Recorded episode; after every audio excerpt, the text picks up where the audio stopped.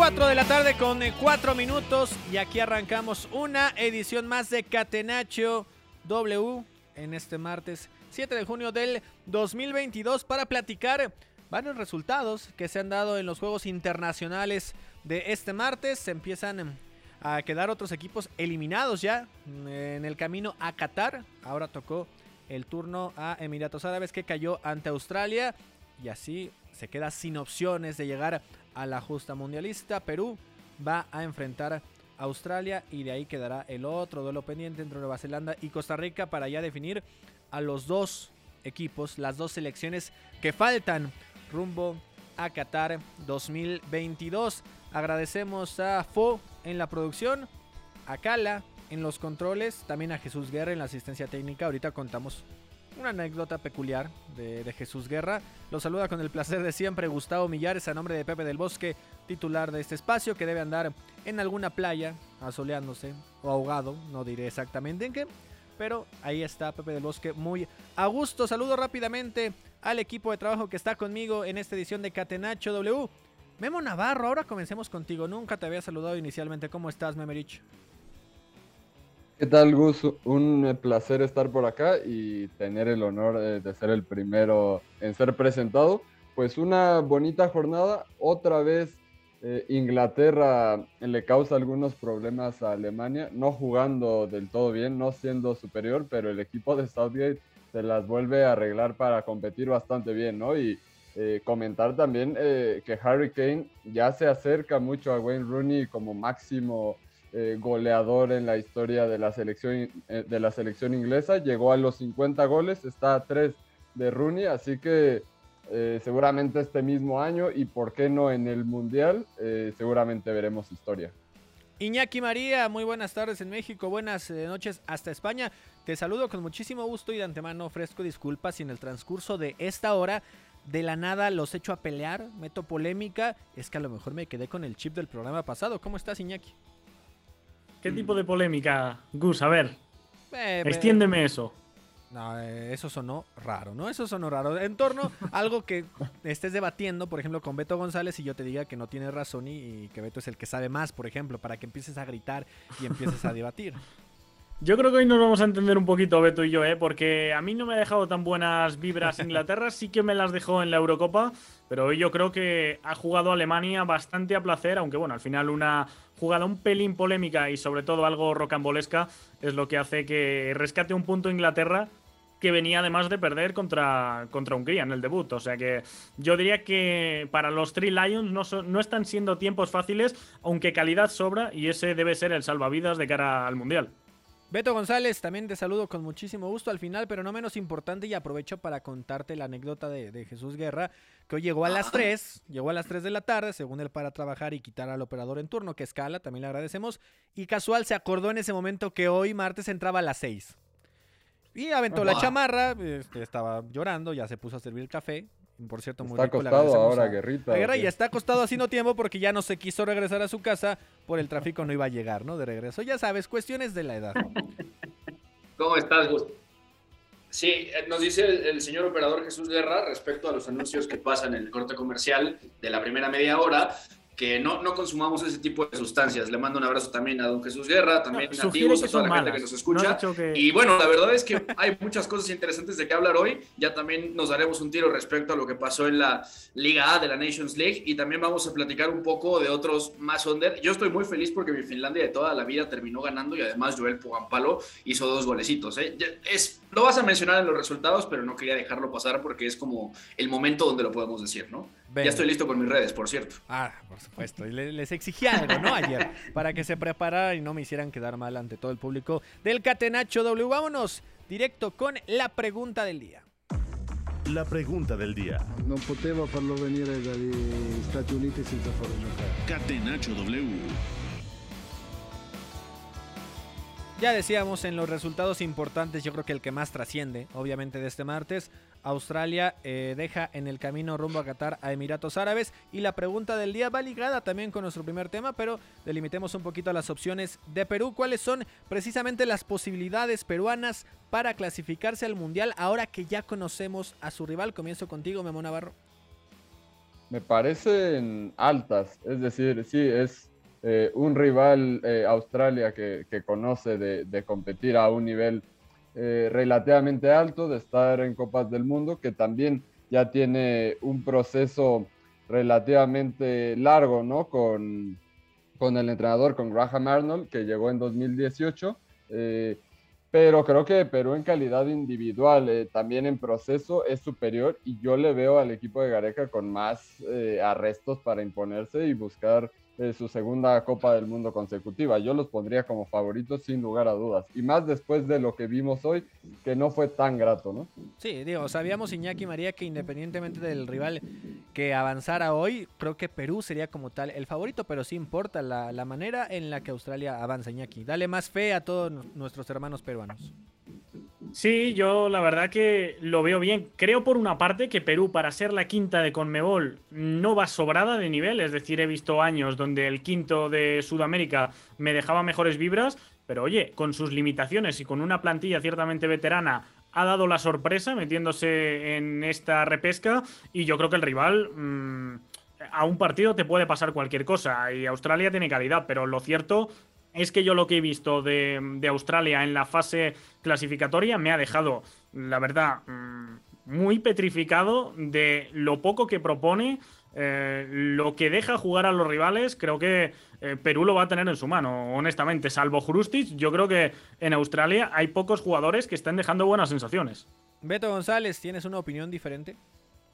No, no. Perú me parece favorita. Ya también sabe lo que es jugar este tipo de partidos después de clasificar hacia el Mundial de Rusia, ganándole a Nueva Zelanda en esa ida y vuelta en Wellington y en, Lima. La verdad es que también Perú, hombre por hombre y a nivel colectivo, es, es mejor equipo, ¿no? No podemos dudar de eso y además me parece que Ricardo Gareca, después del Mundial de Rusia, armó una buena selección, que no solamente es finalista de, América en el 2019, sino que además, dentro de todas estas cosas, sí, es verdad que contra las otras clasificadas está corta, se ha quedado corta, pero es una selección que puede competir, ¿no? Que ha sumado nombres, por ejemplo, en el camino como Luis Abraham, eh, también empezó a, traer a otros chicos que han jugado el final de la eliminatoria, estaba Alex Varela, estaba Valera, perdón, estaba Bilder Cartagena, jugó Horacio Calcatierra también un momento, y luego ya también sabemos con quiénes cuentan, ¿no? También se ha sumado Sergio Peña, el futbolista del, del Malmo, o sea, me parece que es una selección que sí en América va un poco corta, pero a nivel intercontinental le debe bastar, ¿no? Ya profundizaremos en el tema australiano, pero es que podemos hablar de que es una selección que cambia mucho estructuras, que intenta muchas cosas diferentes, pero la calidad es la que tiene, ¿no? Y es una selección que contra otros tiempos definitivamente está disminuida. Así que yo me quedo con Perú. Y vamos precisamente a ello, a meternos con la victoria australiana que sigue con el sueño en mente de llegar a Qatar eliminatorias para Qatar 2022. Catenacho W. Y otra vez Australia. Asoma actual rival de Perú Qatar. Mirá, y termina pegando la pelota allí a Lisa Min, que había quedado justo delante del arquero.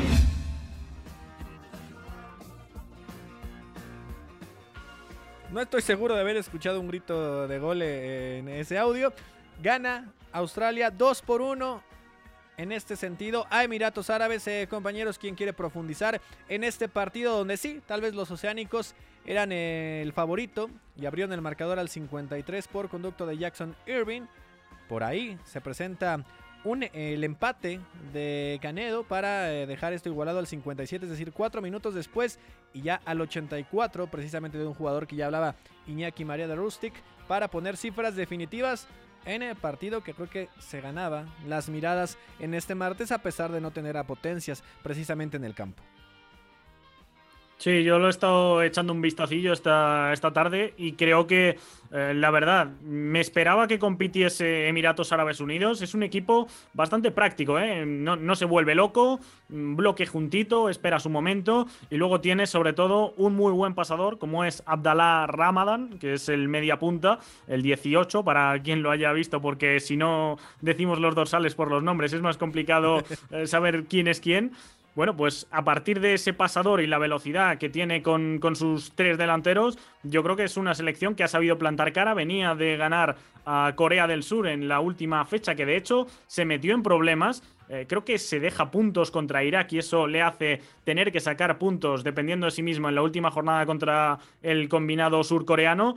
Y es capaz de ganarlo, dando la campanada con este mismo plan de, de, repliegue y de esperar su momento para transitar. Hoy ha tenido momentos así, pero al final Australia ha estado más tiempo por delante y por lo tanto yo creo que eso le ha ayudado a gestionar un poquito, pero vaya, quitándolo de Krustic, que es un muy buen pasador en largo, atrevido, que tiene visión de juego, es de los que no se esconde, que no le quema la pelota y además tiene ese golpeo de media distancia. Ya le recuerdo algún gol más con Australia en este clasificatorio. De no ser por eso y un poquito de desborde por parte de Martin Bale en la banda derecha, el resto me ha parecido muy previsible el combinado australiano. Sí, y es que recordemos además, Beto González, que precisamente en todo este camino, rumbo a Qatar, ya como tal en la tercera fase de clasificación asiática, digo, sabemos el, el cambio como tal por eh, competitividad de Australia hacia la zona de Oceanía, había, había venido un poquito a la baja, ¿no? Se había cerrado con tres partidos sin ganar en esa eliminatoria. Dos rivales de peso, sí, los que le pasaron por encima. El caso de Japón, Arabia Saudita. ¿Le notaste a esta selección oceánica algo diferente como para pensar que vaya eh, subiendo el nivel y todavía sueño con ganarle a un rival que en el papel luce superior? Eh, no tanto. Y, sobre todo el problema es que si tú la ves contra otros tiempos, que era lo que yo comentaba, es, es complicado pensar que Australia tiene más calidad. Realmente las esperanzas hace tiempo estaban puestas en un Aaron Moy que incluso jugó en la Premier League y hasta dejó algunos partidos bastante buenos en el centro del campo, eh, justo en el Huddersfield Town, pero después también fue, fue apagándose lentamente, ¿no? De esta generación que prometía darle un recambio bueno a Australia, nos quedó Matthew Ryan, que evidentemente también se estancó, luego también Aaron Moy, lo que comentaba, y luego ha, seguido Matthew Lecky, el, atacante, el número 7, pero al final no es lo mismo que antes, y evidentemente dependieron mucho tiempo de ese tipo de futbolistas que tuvieron todavía hasta el 2014 cuando terminó la época de Tim Cahill, por ejemplo, ¿no? Hoy, por ejemplo, también entró a Wermaville al minuto 90, este jugador que además algo, algo que tiene esta Australia es que si tú ves los recambios o si tú ves la banca, te cuesta también encontrar un futbolista que les ayude un poco a terminar de cerrar ciertos momentos, ¿no? Es una selección sí disminuida, pero además es que también colectivamente a mí, más allá de lo que Graham Arnold del entrenador va cambiando, no me transmite gran fiabilidad y sobre todo que tenga algo reconocible para atacar. En la eliminatoria la vimos jugar con doble pivote, con un centro del campo con rombo como lo hicieron hoy, por ejemplo, también. Lo vimos jugar con pivote interiores siempre línea de cuatro, pero falta algo, ¿no? Importante en esta Australia, que no es que lo haya tenido mucho antes de sobra, pero ahora me parece que entre calidad y también un poco las ideas del entrenador, pues se va a quedar corta. Y hay que decir también que los Emiratos Árabes Unidos terminan cayendo ahora con cambio de entrenador incluido, porque hasta inicios de este año, hasta febrero, el seleccionador era Bert van Marwijk, y quien se acuerda de Bert van Marwijk, además de llevar a los Países Bajos a la final del Mundial del 2010 en Sudáfrica, dirigió también seis meses en el 2018 a la selección de Australia. La conocía, lo despidieron y llegó nada más y nada menos que Rodolfo Arruabarrena a dirigir a los Emiratos Árabes Unidos, que al menos hoy estuvieron competitivos, pero no les alcanzó. Sí, y, y, también hay que comentar que pocas veces vemos una selección eh, que dependa tanto de un elemento, ¿no? Como en este momento Hrustic con esos eh, descensos, con esos trazos largos para a veces recargarse en la derecha y buscar al lado contrario. Creo que como Perú eh, controle al hombre de Eintracht de Frankfurt, que por cierto en esa final de, Europa League, en la más reciente, entró en el segundo tiempo extra y creo que hizo bien las cosas. Eh, generó un par de ocasiones de, peligro, que esos tiempos extras fueron bastante emocionantes. Creo que ahí es donde eh, Perú tiene que centrar eh, toda su atención y en cambio la selección de Gareca, bueno, pues tiene más elementos con los cuales amenazar a Australia y de distintas maneras, como ya bien apuntaba Beto. Por ahí, Iñaki, ¿cuál será el punto flaco de esa selección australiana que debe aprovechar Perú, que sabemos que no ha estado, digamos, en la máxima competencia ya en los, las últimas semanas, los últimos meses, el partido de preparación que tuvo precisamente hace dos días la selección peruana, vence a Nueva Zelanda, obviamente un, rival bastante inteligente acorde a lo que se podría esperar del siguiente rival, 1 por 0 y la Padula fue el que marca, ¿no? El delantero de 32 años del Benevento. Yo creo que la clave está en que Perú no vaya a remolque. Si Perú va por detrás y puede especular a Australia metiéndose en campo propio, puede quedar un partido más incómodo. No obstante, creo que Perú, con Cristian Cueva y con Yosimar Yotun, sobre todo, tiene creatividad para abrir este tipo de, de repliegues pero aún así yo creo que si Perú se pone por delante va a tener mucho camino ganado. Me parece un partido que seguramente vayamos a ver muy cerrado por esto, porque Australia sabe que va a tener que hacerse o intentar hacerse fuerte desde la inferioridad y yo creo que Perú va a tener que asumir desde el principio mucho balón, pero también intuyo que sin volverse loco, porque si, como digo, llega a verse por detrás en el marcador es donde se le pueden truncar sus opciones de repetir mundial. Algo eh, para cerrar ya este tema, mi querido Beto González, en el partido entre Australia y Perú, que se va a llevar a cabo el 13 de este mes, es decir, ya el siguiente lunes, seis días para definir ahí a otro invitado a la Copa del Mundo. Sí, bueno, decir, en tiempos normales esto ya estaría definido desde enero, ¿no? Prácticamente. Entonces es bastante raro y además los futbolistas vienen cargados de toda la temporada que tuvieron con partidos de selección inmediatamente al terminar la temporada. Esa es una cosa. Y la otra es que Perú llegando con la plantilla entera me parece que todavía es, es más favorita, porque estamos hablando justo de una selección que tenía a, Sergio Peña, que estaba también Pedro Aquino, que tiene que estar en este partido 100%, seguramente esté Yoshimar Yotun, Gianluca Lapadula, que va a ser un hombre clave desde mi punto de vista, es que hombre por hombre Perú tendría que ganarlo y además con ese centro del campo tiene para dominar posiblemente el repechaje con pelota y a partir de ahí construir de otra manera cuando lo necesite, ¿no? Dominar sí y luego si Australia va adelante quizá juego directo, quizá también salir rápido por las bandas, seguramente lo puede hacer y Perú seguramente hilará su segunda Copa del Mundo con Ricardo Gareca. Ahí está, ¿no? Ahora. Por cierto, eh, se ha jugado hoy a 35 grados. Se decía que uno de los. Bueno, uno no, el principal factor. A la sombra, ¿no? a la sombra, por el cual han tenido que mover tanto el calendario y que el Mundial se dispute en invierno, es precisamente para evitar lo que ha sucedido hoy, porque el partido, para quien no lo sepa, se ha jugado en Qatar y por lo tanto, pues han tenido que jugar en unas condiciones climatológicas extremas que quizá por ahí también eh, se explique que no hayamos visto equipos de mucha presión y medirse un poco más en lo, en lo físico, sabiendo que podía ser, al final no lo ha sido, pero podía ser partido largo con prórroga. Claro, ¿no? yo creo que no existe alguien que no vea como favorito a Perú. El punto es que es un solo partido, ¿no? Y puede pasar lo que sea y con la presión, la pasión, eh, de alguna forma a tope, también eh, la tensión que puede existir en un partido de esos que define tanto para un país tan futbolero como es el peruano, claro que puede pasar mucho y yo creo que ese es el principal eh, rival que van a tener los peruanos, no vencer precisamente esa presión. Vamos a cambiar de tema y a pasar a cuestiones de la UEFA.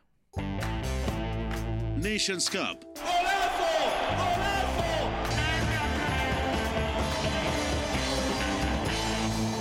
Catenacho W.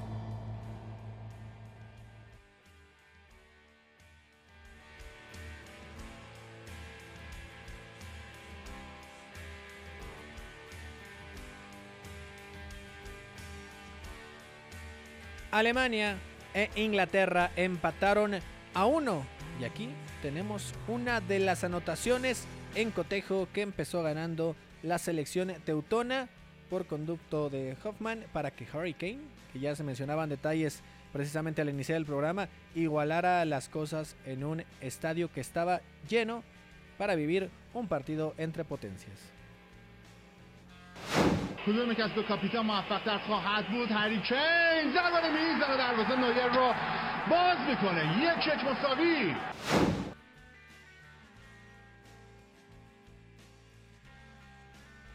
Uno por uno, terminan eh, igualando, compañeros, Alemania e Inglaterra.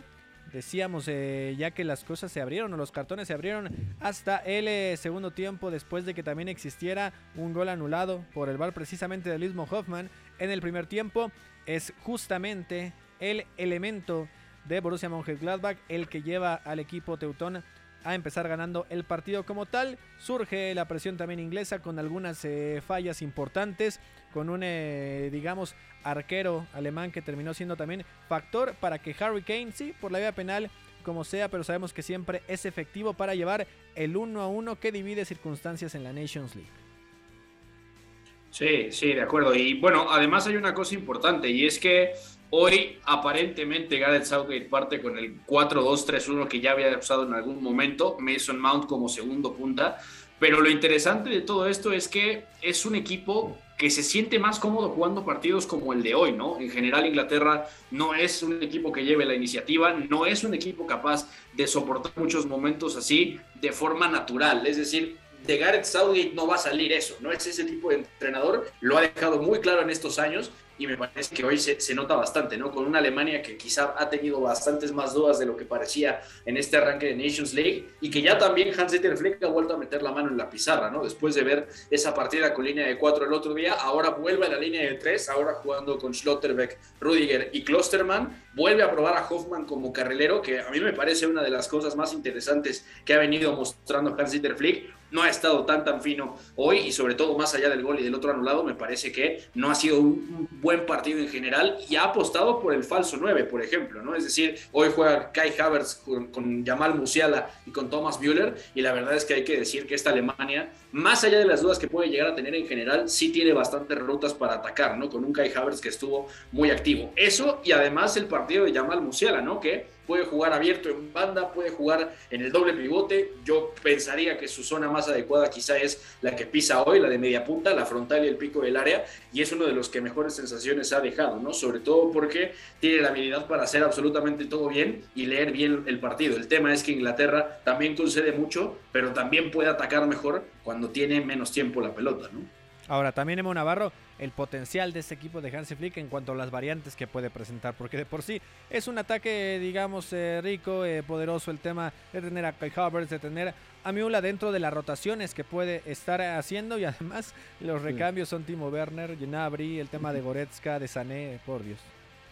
Sí, hoy eh, pues, le dio descanso a Sané, a Nabri, a Werner, le dio ingreso hasta el minuto 65 creo que va encontrando eh, siete, ocho piezas de medio campo hacia el frente que pueden ser resolutivas en cualquier momento. Hoy me volvió a, eh, gustar mucho lo de Havertz como falso 9, moviéndose eh, repetidamente a la espalda del doble pivote de Inglaterra, a los costados de Rice y de Phillips, y después cuando ingresa Jude Bellingham, que además no es tan eh, disciplinado para mantenerse en una misma zona, sale mucho a la banda, entonces por ahí el hombre del Chelsea eh, pudo acumular muchas recepciones y en el gol, de hecho, cuando Hoffman abre el marcador, es Havertz quien saca de zona a Maguire y se apoya en Kimmich, que es eh, el que aprovecha con un pase filtrado para, para, buscar a Hoffman y que es el que, que dispara. Y Jordan Pickford, que sabemos que no atraviesa el mejor nivel,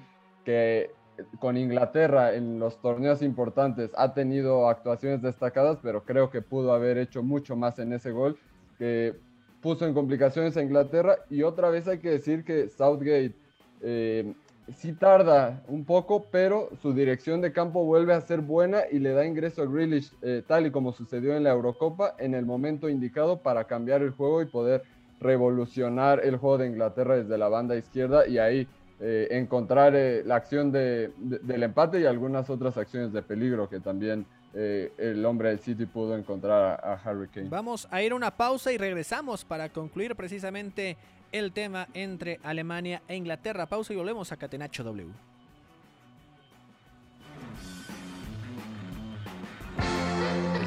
debe ser también la consecuencia de una superioridad moral, no solamente futbolística.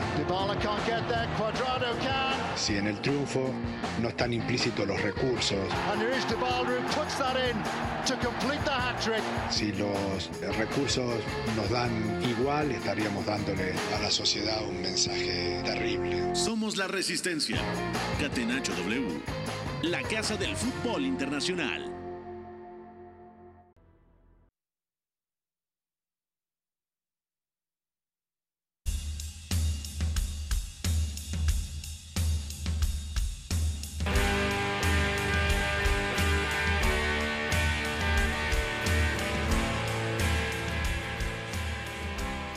De la tarde con 33 minutos de vuelta en Catenacho W, el momento que mis compañeros esperaban y la tarea que les había dejado. ¿Qué red social nueva abriste, Memo Navarro? O di las que ya tenías, ya que. Bueno, la verdad es que no he abierto nuevas, eh, pero les puedo decir que estamos tirando más rostro de lo normal en Instagram, así que pues de pronto eh, voy a contar, ¿no? Ahí como una red social extra, los invito a que me sigan en arroba Memo Navarro-bajo, lo mismo en Twitter, que también ahí estamos platicando de vez en cuando y aprovechamos también para mandar eh, un saludo hasta Mérida, Yucatán, para el tal Watch eh, que nos escribe por Twitter, que nunca se pierde eh, Catenacho W, que lo suele escuchar en diferido en el formato podcast y que además le aliviana el regreso a casa, ¿no? Cuando va en el carro, así que un saludo le mandamos por allá y obviamente vamos a estar subiendo el podcast para, para que nos sigan escuchando. Beto González, tus redes sociales y por ahí te aviso que sigas de cerca de Navarro esta noche porque van a jugar en la Liga de Medios y va a estar tirando mucho rostro en el Instagram, como dijo. Va a jugar como Perisic llegando al Tottenham. Va a ser, va a ser el Perisic de Antonio Conte sin haberlo visto. Lo vamos primero en la Liga de Medios. Eso va a ser muy interesante. Mientras, eh, en Twitter, arroba González 7 yo bajo, González las dos con Z, y estamos. Eh, ya, ya saben, Eric sosteniendo alegremente su bufanda del Manchester United. Y bueno, ahí vamos a estar platicando un poco de, todo y es, la red en la que más activo estoy, fíjate. ¿eh? No, no, no, tengo el conteo de horas, pero estoy seguro que estoy ahí, 100%. Venga, Iñaki María, ¿qué hay respecto al OF? OF. No te sigo hoy, Gus, ¿eh? vienes travieso, yo creo que hoy no, estamos tan en sintonía tú y yo. Eh, fíjate, yo, yo voy a decir que estoy only en Twitter, ¿eh? Only en ah, Twitter, única red social para los malpensados lo puntualizo, arroba María Vial, con dos as en medio y con V, y que la gente también nos deje en el hashtag CatenachoW donde escucha este podcast, como ha dicho Memo, como nos hacía llegar uno de nuestros fieles seguidores. Y por cierto, hablando de ese tema, en México hay eh, algo del pollo Saldívar, no sé si era broma o no, es decir, exportero de Pumas, que había abierto el, el, OF, el OnlyFans. Yo no sé si es cierto o no, no sé quién va a pagar exactamente, habrá quién. No, no, sabemos hasta dónde trascienda de verídica esa noticia en torno al pollo saldívar. Nos dice el operador aquí que cooperacha, ¿no? Para, para todos, yo no sé, qué gusto. Ah, va a ser la vaquita. Yo cuando has dicho OF pensaba que era fútbol oceánico, ya que estábamos hablando de repescas, pero ya luego he intuido que ibas por, por otra orientación. Mm. Ahí está. Perfecto, vamos a terminar de platicar de lo que ya decíamos del Alemania contra Inglaterra y te vamos a enseñar vocabulario nuevo. Iñaki María, repites tras de mi pregunta, Memo Navarro. ¿Cómo observaste a tus morritos británicos? Así dile. ¿Cómo observaste a tus morritos británicos, Memo? Adelante, Memo Navarro. Bueno, nunca habían hecho una pregunta eh, de ese tipo, pero eh, bueno, si hablamos de Jude Bellingham, no me parece que, sea ni siquiera el, contexto y la posición ideal para, para verlo. Decíamos, tiene un gran despliegue físico, abarca muchos metros, sabe caer a banda, pero posicionalmente para lo que requería Southgate y suele proponer en esta, en esta clase de escenarios donde espera un poco más atrás, creo que le costó ligeramente. Eh, sin embargo, es una historia curiosa porque uno de los mejores amigos de Jude Bellingham es justamente Jamal Musiala, con quien estuvo en las categorías inferiores de Inglaterra. Los dos son categoría 2003. Eh, recordemos que Jamal Musiala es canterano del Chelsea, hizo todas estas divisiones inferiores en, la isla, en Inglaterra, y ya hasta, hasta el sub-21, ya cercano a la selección mayor, fue cuando se terminó decidiendo por Alemania, pero sí, creo que... Nació en eh, Alemania, me suena. Ha tenido varios vaivenes, sí. Sí, me parece que, que cuando estuvo en categorías infantiles y demás, eh, representó a Alemania, después va con Inglaterra, todavía juega categoría sub-21 en, el proceso de la Eurocopa pasada, sin embargo, rápidamente cuando ve la posibilidad de ir eh, con la selección teutona, bueno, se, se termina decidiendo. Pero sí, creo que a Bellingham le fue costando el partido. Bucayo Saka tampoco encontró mucho balón en la primera parte. En el segundo tiempo creo que eh, logra mejorar, pero no, sinceramente ha sido un partido muy, muy, muy complicado para el equipo de Southgate, que en los primeros 15 minutos hay que decir, presionó bien. Me parece que en, estos, en esta marca individual para presionar arriba a Alemania y, eh, lograr afectar un poco la, salida con Manuel Neuer, creo que lo hizo bien. Después, ya que se dio terreno, tuvo algunas falencias estructurales.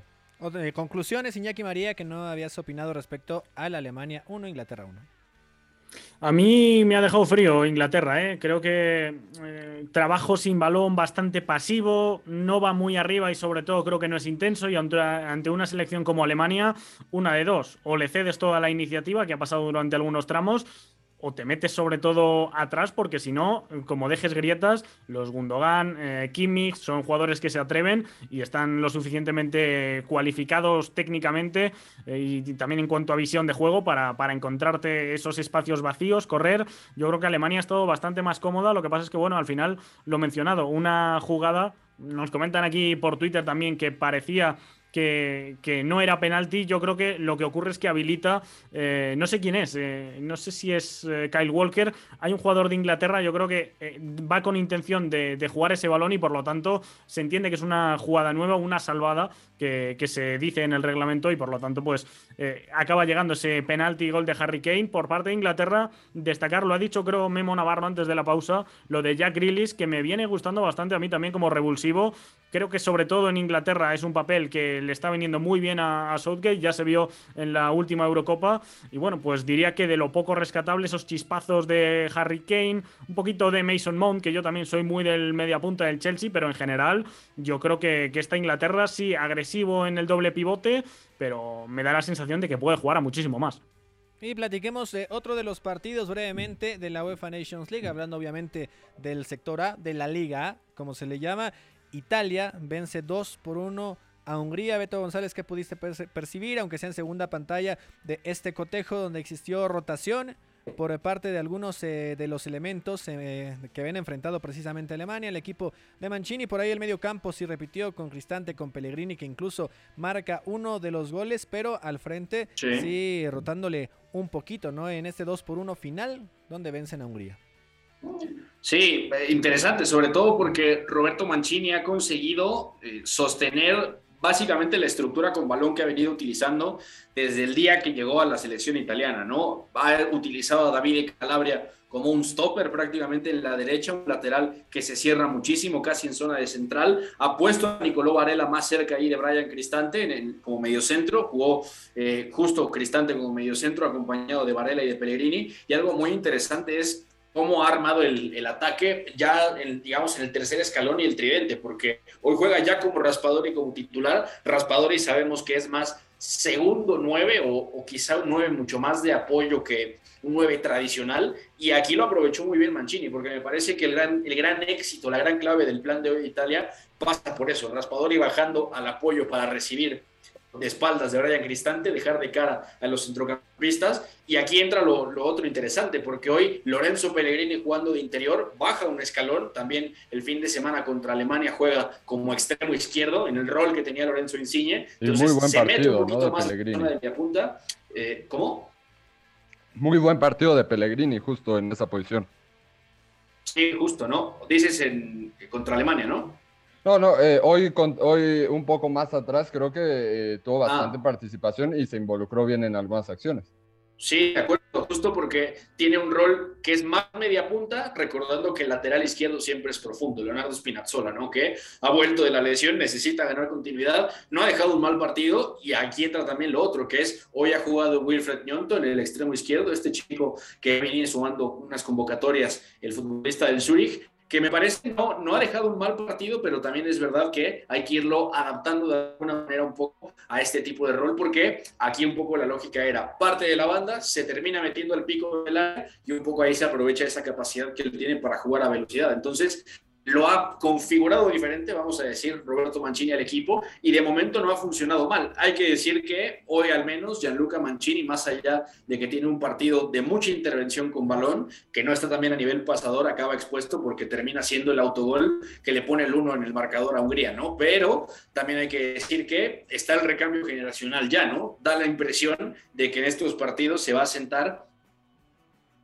como central sur que tiene todas las papeletas para ser titular también, ¿no? Por cómo saca la pelota, cómo te hace vivir arriba y además cómo aprovecha eh, la forma en la que atraes al rival, ¿no? Con esos pases largos que tiene. Así que buena Italia en general, que se saca algunas dudas y me parece que, bueno, ya, el autogol de Mancini es un poco más circunstancial, pero también es verdad que Hungría pudo jugar un poco a lo que quería por momentos, dividiéndole el partido, ¿no? Fue un partido de mucha llegada y tiene mucho que ver también con el, con el bloque que que ha montado Marco por ahí algunos problemitas con la comunicación de Beto González. Nuevo Navarro, ¿qué decir del año de Italia, no? Complicadísimo, eh, desde esa derrota contra Macedonia se esfuma todo.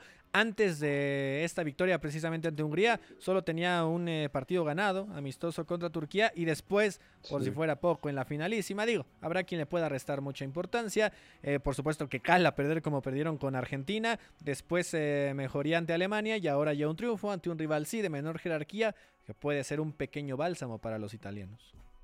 Sí, en términos generales no ha sido sencillo este proceso después de ganar la Eurocopa, ¿no? Tanto por la carga de partidos, creo que algunos de sus eh, bastiones, ya sea Jorginho el centro del campo, Nicolo Varela que ha arrastrado problemas físicos, Lorenzo Insigne, creo que no han logrado tener esa continuidad eh, que le daban tanta fortaleza a aquella selección del verano pasado, ¿no?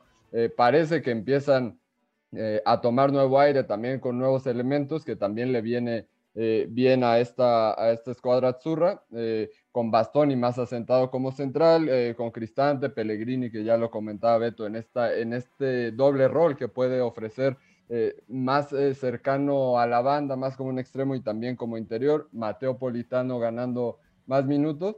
Creo que es cuestión de que en general es, este recambio generacional termine por asentarse y, llegar de la mejor manera, con, la mayor frescura a Qatar 2022, ¿no? Que, al fin y al cabo pues no van a, a poder contar con los máximos eh, referentes, que Lini que se despidió en la finalísima, uno de ellos.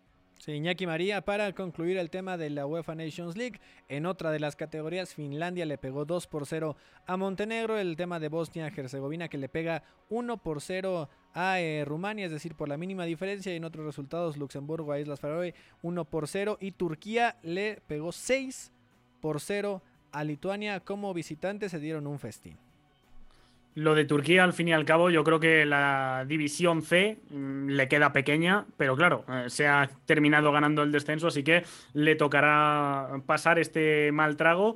Pero sí que es cierto, y no sé si van por ahí los aires con Turquía, hay algo que mucha gente no sabe y es que los campeones de en cada grupo o en cada división, mejor dicho, eh, es decir, el campeón de cada grupo jugará una Final Four para definir el campeón de la división. Bien, pues este campeón tendrá un billete en la próxima Eurocopa en Alemania 2024. Eh, caso, por ejemplo, de Macedonia del Norte, que se acaba metiendo en la anterior Eurocopa por esta vía. Y mencionabas un partido, o dos partidos más concretamente, un grupo que a mí me parece que son cuatro contendientes, el de Finlandia, Montenegro, Bosnia, Herzegovina y Rumanía, que probablemente por la vía ordinaria se vayan a quedar fuera y que esta Nations League para algunas selecciones va a ser absolutamente trascendental. Así que yo diría que más allá de que la Liga A, por disputarse en junio, no esté atrayendo tantos reflectores, sí que es una competición donde algo se juegan mucho.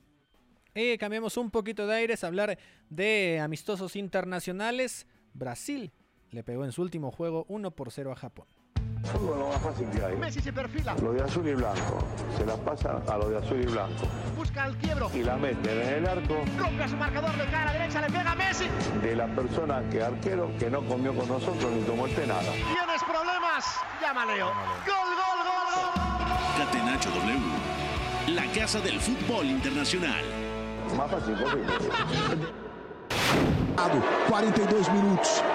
Autorizado. Neymar Júnior.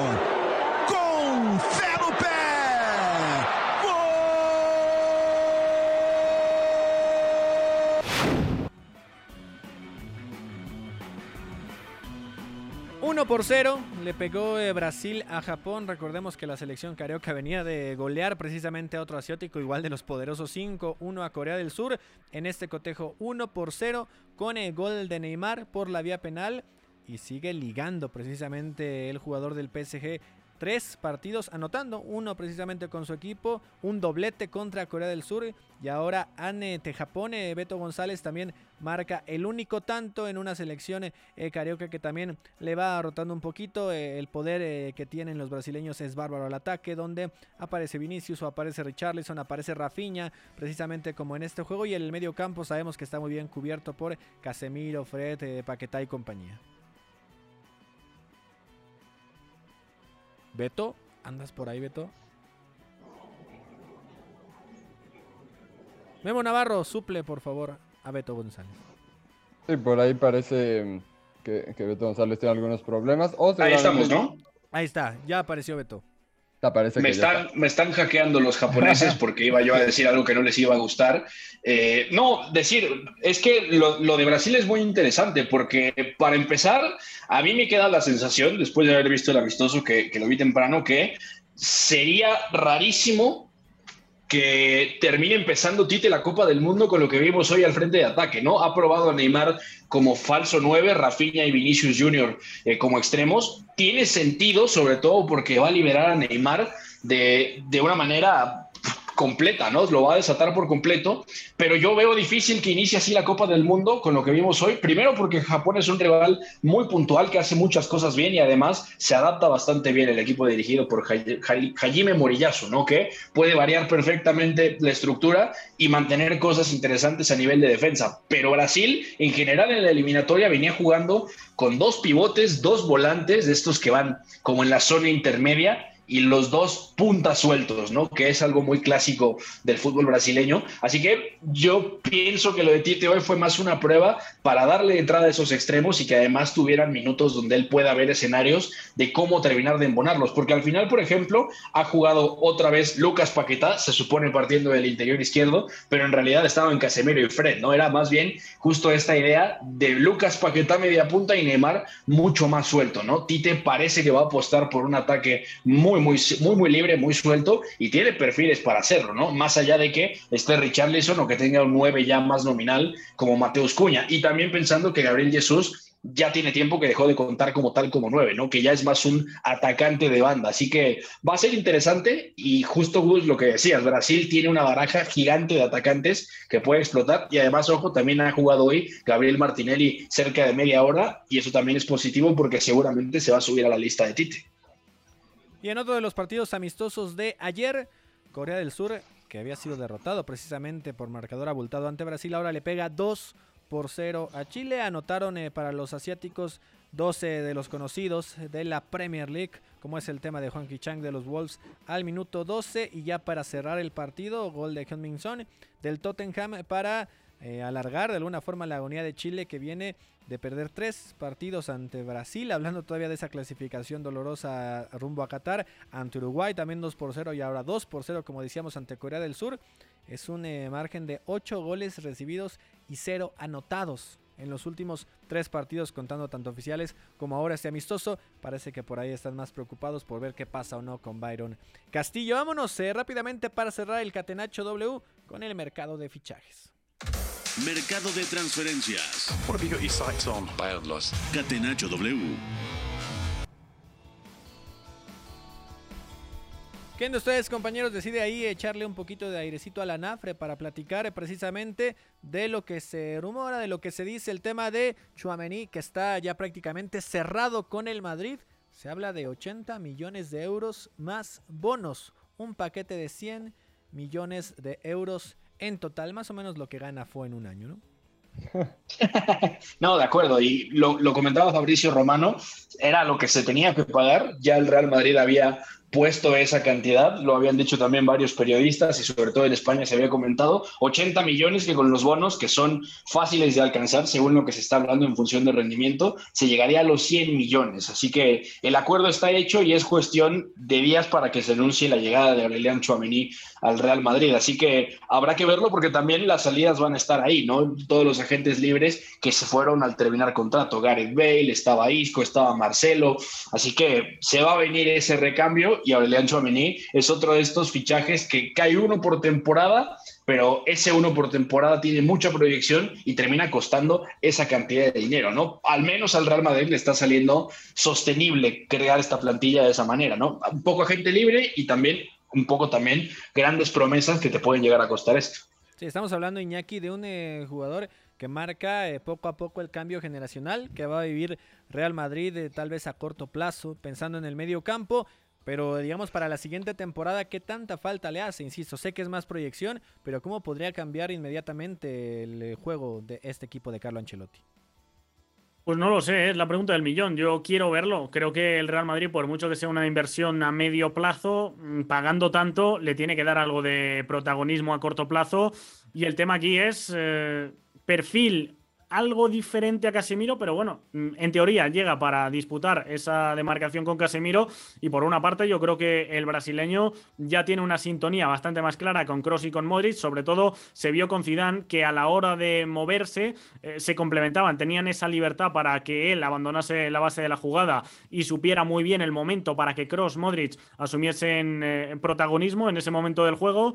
Yo creo que hay ya bastantes cosas asentadas en la Casa Blanca que hacen poner a Casemiro por delante. Y yo luego creo que la versión Prime de, Casemiro sabe cuándo hay que complicarse con balón y cuándo no, medir riesgos, creo que también es un jugador no creativo pero que sí que te puede dar continuidad, no le quema la pelota y todo eso a Chuamini yo se lo he visto en algunos partidos, pero también eh, creo que tiene días y días, creo que todo eso lo irá puliendo y a corto plazo, pues bueno, me parece que Casemiro al 100% debería eh, seguir siendo el primera espada, pero me da que va a perder muchos minutos si finalmente acaba llegando el francés. Estamos llegando ya prácticamente al final de este Catenacho W. Nos vamos, Beto González, algo que quieras añadir de este fútbol de estufa que en la semana estaremos abordando también de mayor forma. Sí, bueno, decirles rápidamente varias cosas. Lo de Nemanja Matic que habíamos dicho es un hecho, se le harán exámenes médicos en julio, pero firma con la Roma por una temporada y se van a cubrir también. ¿Por qué? Porque eh, se va a ir Henrik Mkhitaryan al Inter como agente libre, ya también es prácticamente un hecho, solamente le queda firmar un contrato por dos años y la Roma va a ir por Seki Celik al Lille, el lateral derecho, y además va a ir por Ola Solbakken, que esto hace feliz a Iñaki Marea, ¿no? Lo no, no, que no lo saquen de Glim pues lo van a sacar del Bodo Glimt, van por Ola Solbakken y además hay otro tema importante, que esto también va, a ser un, tema en Portugal. Mario Goetze en pláticas con el Benfica para seguir a Roger Smith y el Benfica tendría que pagarle al PSV la cláusula de rescisión, que son 4 millones de euros. Entonces, seguramente el alemán sería el primer fichaje de, Roger Smith en, Lisboa. Así que ya mañana estaremos comentando más cosas. Les mando un fuerte abrazo. Venga, Memo Navarro, muchísimas gracias. Que te vaya bien hoy en el partido de la Liga de Medios, ahí acomodando en la defensa central a Juan Carlos Zúñiga. Gracias, Gus. Pues ahí les eh, daré el reporte de, de cómo nos va. Mañana estaremos comentando un poco y cerramos con otro rumor que ha sonado mucho acá en México, de los más bizarros y que parece estar lleno de humo, pero es el interés de los Diablos Rojos del Toluca. México, ah, no. No, no, no, de, los Diablos Rojos del Toluca por Edinson Cavani. Parece algo imposible, sinceramente, no hay, no hay eh, mucho que hablar al respecto todavía porque son eh, solo rumores, son algunos comentarios que suenan, pero yo dejo mi dictamen, ¿eh? Si llega a venir en algún momento de su carrera Edinson Cavani, eh, y sobre todo si es a Toluca, yo me voy a Metepec cada 15 días y sigo a Cavani a donde juegue. Y a comer lo tradicional de por allá, ¿no? No, eh, eso sí era humo, eso sí era humo, ¿no? Sí, sí, sí. Uno más o feo, feo. Y, lo invito a comer y voy a donde vaya Cavani, de verdad. Perfecto. Iñaki María, nos vamos y seguramente tú también verías ya los partidos de, de Toluca, ¿no? Desvelándote. No, la verdad es que soy muy de Cavani, pero creo que no tanto. Por cierto, el otro delantero mítico charrúa, Luis Suárez, está empezando a sonar para equipos sudamericanos y yo creo que va a terminar jugando por allí, la Copa Libertadores próxima. No va a venir. Decir, es humo.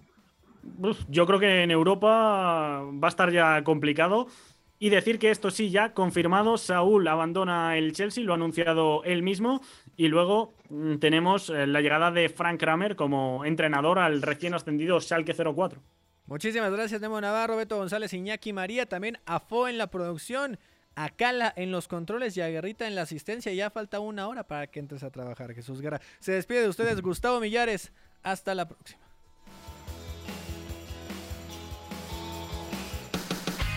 hay una relación entre la práctica del cuerpo que se expresa en las manos y el cerebro, pero el fútbol ha suprimido esto, de modo que se trata fascinantemente de un ejercicio que nos devuelve en el tiempo a lo que fuimos en el origen, pero también una vez que nos aficionamos a este juego, nos regresa a la infancia, al niño que fuimos. Gracias por sintonizar Catenacho W.